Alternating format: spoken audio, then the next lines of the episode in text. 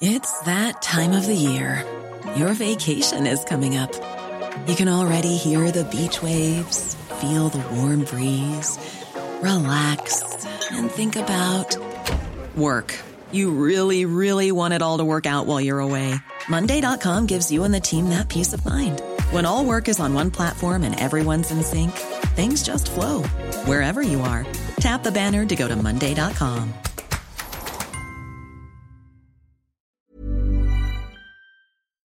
Dixo Exile. Network.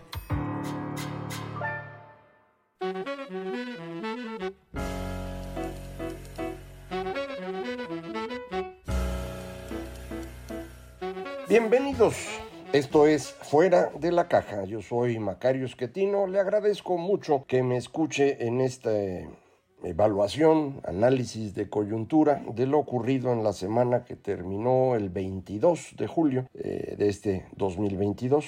Eh, fue una semana en la cual eh, continuó el proceso de reflujo desde los Estados Unidos después de esta visita breve que hizo el presidente a Washington, en donde pues tuvo un discurso largo, aburrido cuando lees, muy aburrido, tiene cierta facilidad sin duda para comunicarse en sus eh, mañaneras con un público que le gustan las ideas sencillas, eh, pero cuando hay que hablar con eh, un interlocutor más preparado se le complica al presidente y era el caso con el presidente Biden, de manera que llevó su discurso escrito, entiendo, y pues ahí le recetó su visión histórica y cosas por el estilo. Más allá de este evento que no debía haber sido de esa manera, eh, la Casa Blanca parece que le comunicó al presidente que ya no tenían mucha paciencia y que iban a empezar a actuar más claramente en tres temas, energía, eh, trabajo, es decir, empleo y... Eh, seguridad. Esto fue muy claro en el comunicado conjunto que emitieron eh, tanto el gobierno estadounidense como el mexicano, después de esta visita. Desde entonces era muy claro que las cosas eh, iban a estar complicadas. Esto se nota de inmediato con la captura del eh, señor eh, Caro Quintero, posteriormente con la formalización de la queja estadounidense por discriminación en, el, en México a las empresas de ese país, a la que se sumó de inmediato Canadá, entiendo que con un proceso por separado. Eh, y finalmente empezaron ya los reclamos desde la oficina de la responsable de comercio de Estados Unidos acerca de temas laborales. Entonces eh, las tres cosas las cumplieron muy rápido, mm, yo creo que ya estaban preparados para hacerlo y le corrieron al presidente la cortesía de esperarlo a la visita, decirle para que se preparara. Eh, pero esto creo yo que llegó a, al momento de decisión en Estados Unidos cuando el presidente López Obrador decidió no asistir a la cumbre de las Américas y me imagino ahí dijeron pues no, no se va a poder de otra forma, eh, vamos eh, a actuar más duro. Y eso es lo que, lo que están haciendo. Eh, me detengo en el caso eh, de energía porque creo que puede ser el más importante. Eh, el presidente reaccionó como acostumbra, de una manera poco profesional, que pues es una desgracia que el presidente de los Estados Unidos mexicanos eh, ponga una canción de Chicoche para eh, descalificar un proceso legal en su contra, eh, en contra de México, del gobierno mexicano, el gobierno que él encabeza. Yo entiendo que puede uno discrepar si Estados Unidos tiene o no razón, puede uno argumentar que en algunos puntos están equivocados, todo eso sería lógico, eh, pero hacer esto pues no, no, no es del nivel de un presidente, realmente me, da mucha pena que sea así, eh, pero en el fondo el, el, tema que está en discusión es eh, que Estados Unidos considera que México está aplicando un proceso de discriminación a los inversionistas de su país. No se quejan específicamente del tema energético en sí, sino del mercado en el cual eh, se están comprando y vendiendo tanto destilados de petróleo eh, como eh, electricidad. el presidente dice nosotros somos los dueños del petróleo y no tiene no está equivocado, tiene toda la razón y eso no lo están discutiendo los estadounidenses, no, no están pidiendo el petróleo del subsuelo ni mucho menos, lo que están exigiendo es que no haya un trato preferencial a empresas de gobierno, Pemex y Comisión Federal, las cuales eh, no tienen que cumplir los mismos requerimientos que las empresas privadas, un caso es el del diésel, debía estar produciendo Pemex diésel de ultra bajo azufre, no lo está haciendo, pero los demás eh, competidores en el mercado no pueden importar un diésel que no sea de ultra bajo azufre. Entonces estamos hablando de un trato discriminatorio. En el caso de la electricidad, la ley que intentó pues, sacar adelante el presidente. Recuerda usted, hubo primero un proceso reglamentario promovido por la señora Nale, no avanzó, lo detuvieron los jueces. Entonces hicieron la ley y la ley tampoco avanzó, la detuvieron los jueces, la mandaron a la Suprema Corte de Justicia. Eh, ahí el presidente está absolutamente equivocado en su interpretación de lo que ocurrió en la Suprema Corte. Eh, la ley no fue declarada inconstitucional porque no se sumaron ocho votos en contra, pero sí se sumaron siete eh, ya sea en el tema de competencia económica o en el tema de medio ambiente. Eh, incluso lo comentamos aquí, se contó mal y muy probablemente serían ocho en el tema de medio ambiente, pero dejemos eso de lado. No se declara inconstitucional, pero tampoco puede aplicarse porque en cualquier intento de aplicar esta ley, la gente dañada por la ley se puede amparar y el amparo va a proceder inmediatamente porque hay siete votos de ministros de la Corte diciendo que la ley no está bien. Entonces, la ley no se ha estado aplicando, pero los, eh, las autoridades del mercado eh, energético, en particular la Comisión Reguladora de Energía, en el caso eléctrico, eh, han estado mm, suponiendo que sí funciona la ley y entonces no están dando oportunidad de que entren nuevos competidores al mercado. Esto eh, es eh, realmente desastroso. Tenemos en este momento varios parques de eh, generación eléctrica fotovoltaica, es decir, de paneles solares, y varios parques también de aerogeneradores, de los molinitos que hacen electricidad. los tenemos ahí listos, están para entrar en funcionamiento en menos de una hora en cuanto les den el permiso. Y no se los dan y entonces nos está faltando electricidad, nos está saliendo cara la electricidad y ahí están ya las inversiones listas para, para producir, no para generar. No, no estoy hablando de que van a invertir para dentro de cinco años, no, ahí están, no los dejan conectarse, no les permiten eh, hacer uso de instalaciones que tienen para eh, abasto propio, es decir, la, la comisión está actuando de una manera totalmente ilegal y eso es de lo que se queja Estados Unidos. Entonces, lo que va a ocurrir es que siguiendo el procedimiento que se tiene de hacer unas consultas internas y luego un intento de conciliación. Eh, después de eso entramos ya en un arbitraje, un panel arbitral en donde entiendo es más o menos la estructura que tenía en los tiempos del, del, NAFTA, un árbitro que elige México, uno que elige Estados Unidos y un tercero de las listas que hay de expertos en el tema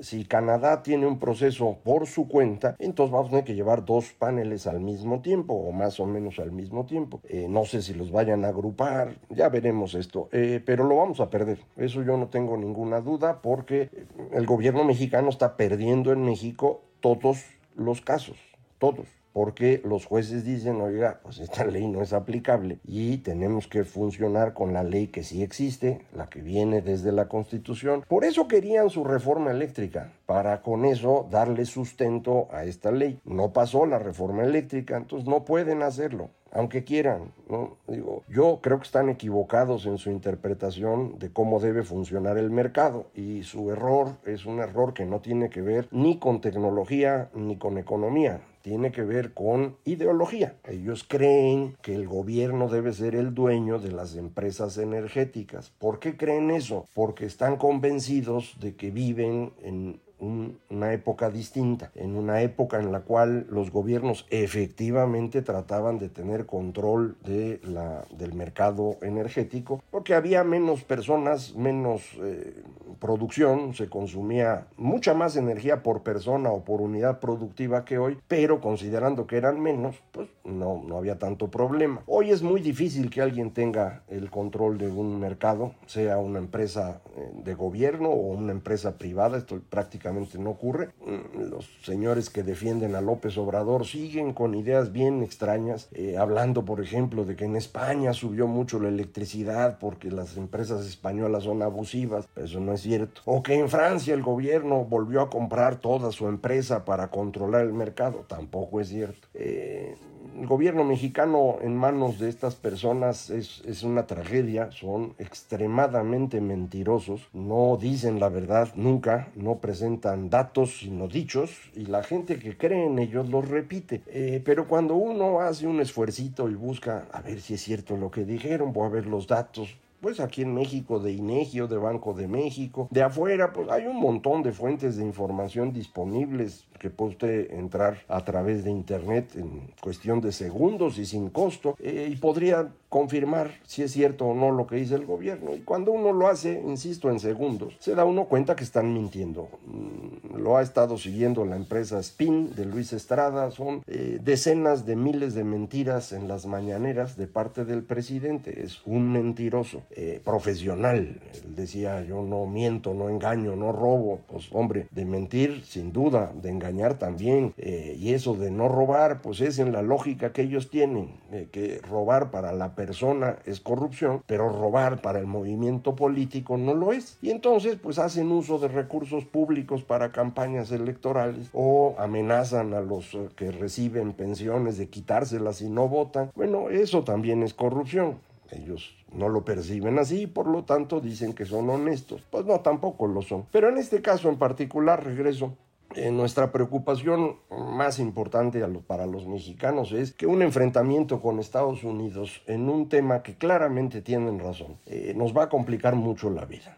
Eh, si llegamos hasta el panel y no se resuelve adecuadamente, entonces vamos a tener que pagar indemnizaciones. Son indemnizaciones considerables. Ya alguna vez habíamos comentado acerca del tamaño del problema que nos habíamos metido en cuestión eléctrica por la necedad de López Obrador y Manuel Bartlett. Y comentábamos que debería rondar en más o menos 100 mil millones de dólares, eh, considerando a todas las empresas extranjeras y nacionales involucradas eh, aquí en este caso, si nos concentramos únicamente en Estados Unidos y Canadá, las cifras que yo he visto en, medios hablan de 25 mil millones de dólares. Lo demás es empresas mexicanas eh, o eh, las españolas que han invertido mucho en, en, electricidad, las italianas también. Si ellos iniciaran un panel desde el tratado que tenemos con la Unión Europea, pues estamos hablando de pues indemnizaciones que se van a duplicar póngale 50, 60 mil millones de dólares con extranjeros y lo demás con nacionales hasta llegar a los 100 mil. Es mucho dinero. Es mucho dinero, esa es eh, la deuda que tiene ahorita Pemex, ¿no? Y que no puede pagar y que usted va a pagar y yo también la vamos a pagar entre todos, pero, me dicen, no, es que Pemex es lo que nos permite ser soberanos e independientes. Hombre, pues si así va a ser, este, mejor no, man. Esto es costosísimo. Eh, si, cerramos Pemex, como ya lo hemos comentado aquí, saldríamos ganando. Eh, Pemex nos cuesta una fortuna. En los primeros tres años de gobierno le metimos un billón de pesos a Pemex y, no mejoró en nada, ni produce más petróleo, ni es más eficiente en la producción o, por ejemplo, en la producción de gasolinas, eh, no redujo su deuda de manera relevante, de hecho acaban de torcerse a los proveedores y, les recortaron 15% de, de, lo que les debía Pemex y dijo, ay, háganle como quieran, nos está pagando a los mexicanos menos por cada barril de petróleo que saca de lo que nos pagan eh, las empresas privadas que están sacando petróleo. Entonces, pues no ganamos nada con tener a Pemex. Eh, de veras no ganamos absolutamente nada. Preferiría yo que hubiera otro sacando petróleo, que vendiéramos el petróleo y compráramos la gasolina. Eh, me van a decir, no, pero es que estamos en, riesgo de guerra. Pues no vamos a tener guerra con Estados Unidos nunca, creo yo, porque pues, no tiene sentido. La perderíamos, pero sí podemos ser un aliado cercano de Estados Unidos y entonces comprar gasolina allá. ellos tienen un montón de instalaciones de, de refinación ociosas, eh, que es lo que debíamos haber hecho, así como se compró Deer Park, que el Obrador los, lo celebra, pero el que la compró, acuérdense, fue Salinas. Eh, la segunda mitad fue la que eh, compró ahora López Obrador, pero la idea original fue de Carlos Salinas. entonces, si en este momento seguimos en este enfrentamiento, el costo puede ser muy elevado. En términos de, lo que hay que pagar. Si México dice no pago, pues entonces te aplican aranceles especiales para recaudar lo necesario hasta que se cubra la deuda. Esos aranceles dañarían a todos los exportadores mexicanos, que es nuestra principal fuente de crecimiento económico desde que este gobierno empezó, pero que era una fuente importante desde antes. Entonces eh, nos, nos pondrían un problema serio me cuesta trabajo eh, ver cómo el presidente hace conciliar en su mente el estar agradeciendo a Estados Unidos las remesas, es decir, a nuestros eh, compatriotas, pero a final de cuentas que viven allá en Estados Unidos y gracias a que esa economía funciona nos pueden mandar dinero, ¿cómo concilia eso con el estarse reclamando eh, en el otro tema en donde claramente estamos nosotros actuando mal, su gobierno. pero pues Así es como, como piensa el presidente. Eh, poner en riesgo también el flujo de remesas complicaría notoriamente eh, la vida de muchos millones de mexicanos eh, que han estado pues viviendo de, de, las remesas de sus familiares. Entonces, ahí hay un costo muy importante un problema muy serio. Eh, algunas personas dicen, sí, pero le va a tocar al siguiente gobierno.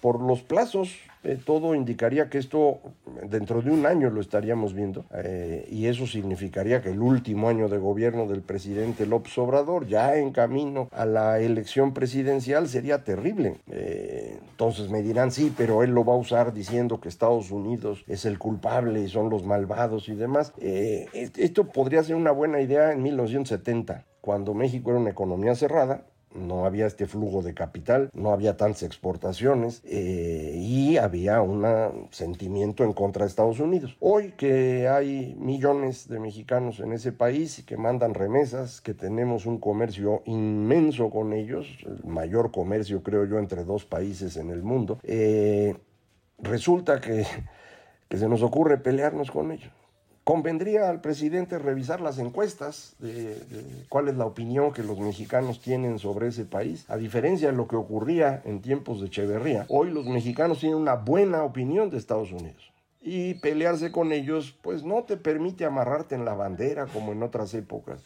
Él va a intentarlo, de hecho ya inició su estrategia, dice el 16 de septiembre voy a dar una respuesta, con lo que quiere decir que nos va a, pues, se va a amarrar en la bandera y a lo mejor hasta se avienta del, castillo de Chapultepec, eh, pero esa no es la forma de, resolver estas cosas. Podríamos llegar al extremo que el presidente diga, no, no solo no pago, sino que me voy del Tratado de Libre Comercio. No le quiero decir a usted de qué tamaño sería la tragedia. Recuerde, de todo lo que exportamos, el 80% va a Estados Unidos y Canadá. Quedarnos sin eso implicaría pues prácticamente no tener manera de mover la planta productiva nacional. Eh, dejaríamos de exportar prácticamente de todo, porque gracias al tratado podemos vender aguacates, a lo mejor usted no se acuerda, pero antes de 1994, durante 90 años no pudimos exportar un solo aguacate. Eh, a lo mejor nos vuelve a ocurrir lo mismo. ¿De qué vamos a vivir? Díganme, a ver, ¿cuál es aquí el tema de soberanía? ¿Qué, ¿Qué, vamos a hacer para, para poder vivir? No, pues que eh, antes lográbamos producir el maíz suficiente, sí, cuando éramos 15 millones de personas. Ahora somos 125 millones y tenemos un montón de millones de cabezas de ganado que tienen que comer maíz amarillo. ¿De dónde lo vamos a sacar? ¿De dónde vamos a sacar el trigo? El arroz, dos terceras partes del arroz, poco más de lo que comemos viene de fuera. ¿Con qué dólares los vamos a pagar? No sé si soy claro. El riesgo en el que se está metiendo el presidente es muy superior a lo que él puede entender. Eh, otra vez es una persona muy limitada, no tiene visión estratégica y desafortunadamente los que están a su alrededor, pues ya lo único que les queda es decirle sí señor, porque ya no tienen salida. Y ahorita cómo se mueven a otro partido, eh, cómo le hacen para decir, no es que yo nunca supe que así era y de pronto pues me di cuenta que era malvado, que era medio menso. No, no lo van a hacer. Entonces no tienen salida más que decirle sí señor, vamos todos juntos. Eh, pero pues eh, estamos hablando de, poner en riesgo a, este país entero. Eh, una muy mala idea. desafortunadamente, pues así es el, el presidente, insisto, limitado, sin visión estratégica, muy necio a ver si alguien se le acerca y le explica, ojalá, ojalá y se logre. Hay, hay, avísenle que vea el video, este, pues capaz que con eso, que escuche el podcast, eh, capaz que con eso lo logramos. Eh, pero mientras, bueno, pues a seguir sufriendo. Muchísimas gracias. Esto fue Fuera de la Caja.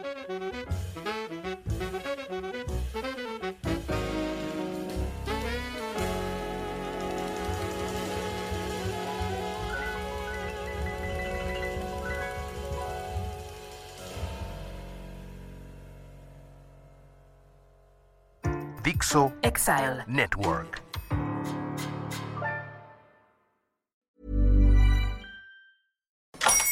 Hola, buenos días, mi pana. Buenos días, bienvenido a Sherwin Williams. ¡Ey! ¿Qué onda, compadre?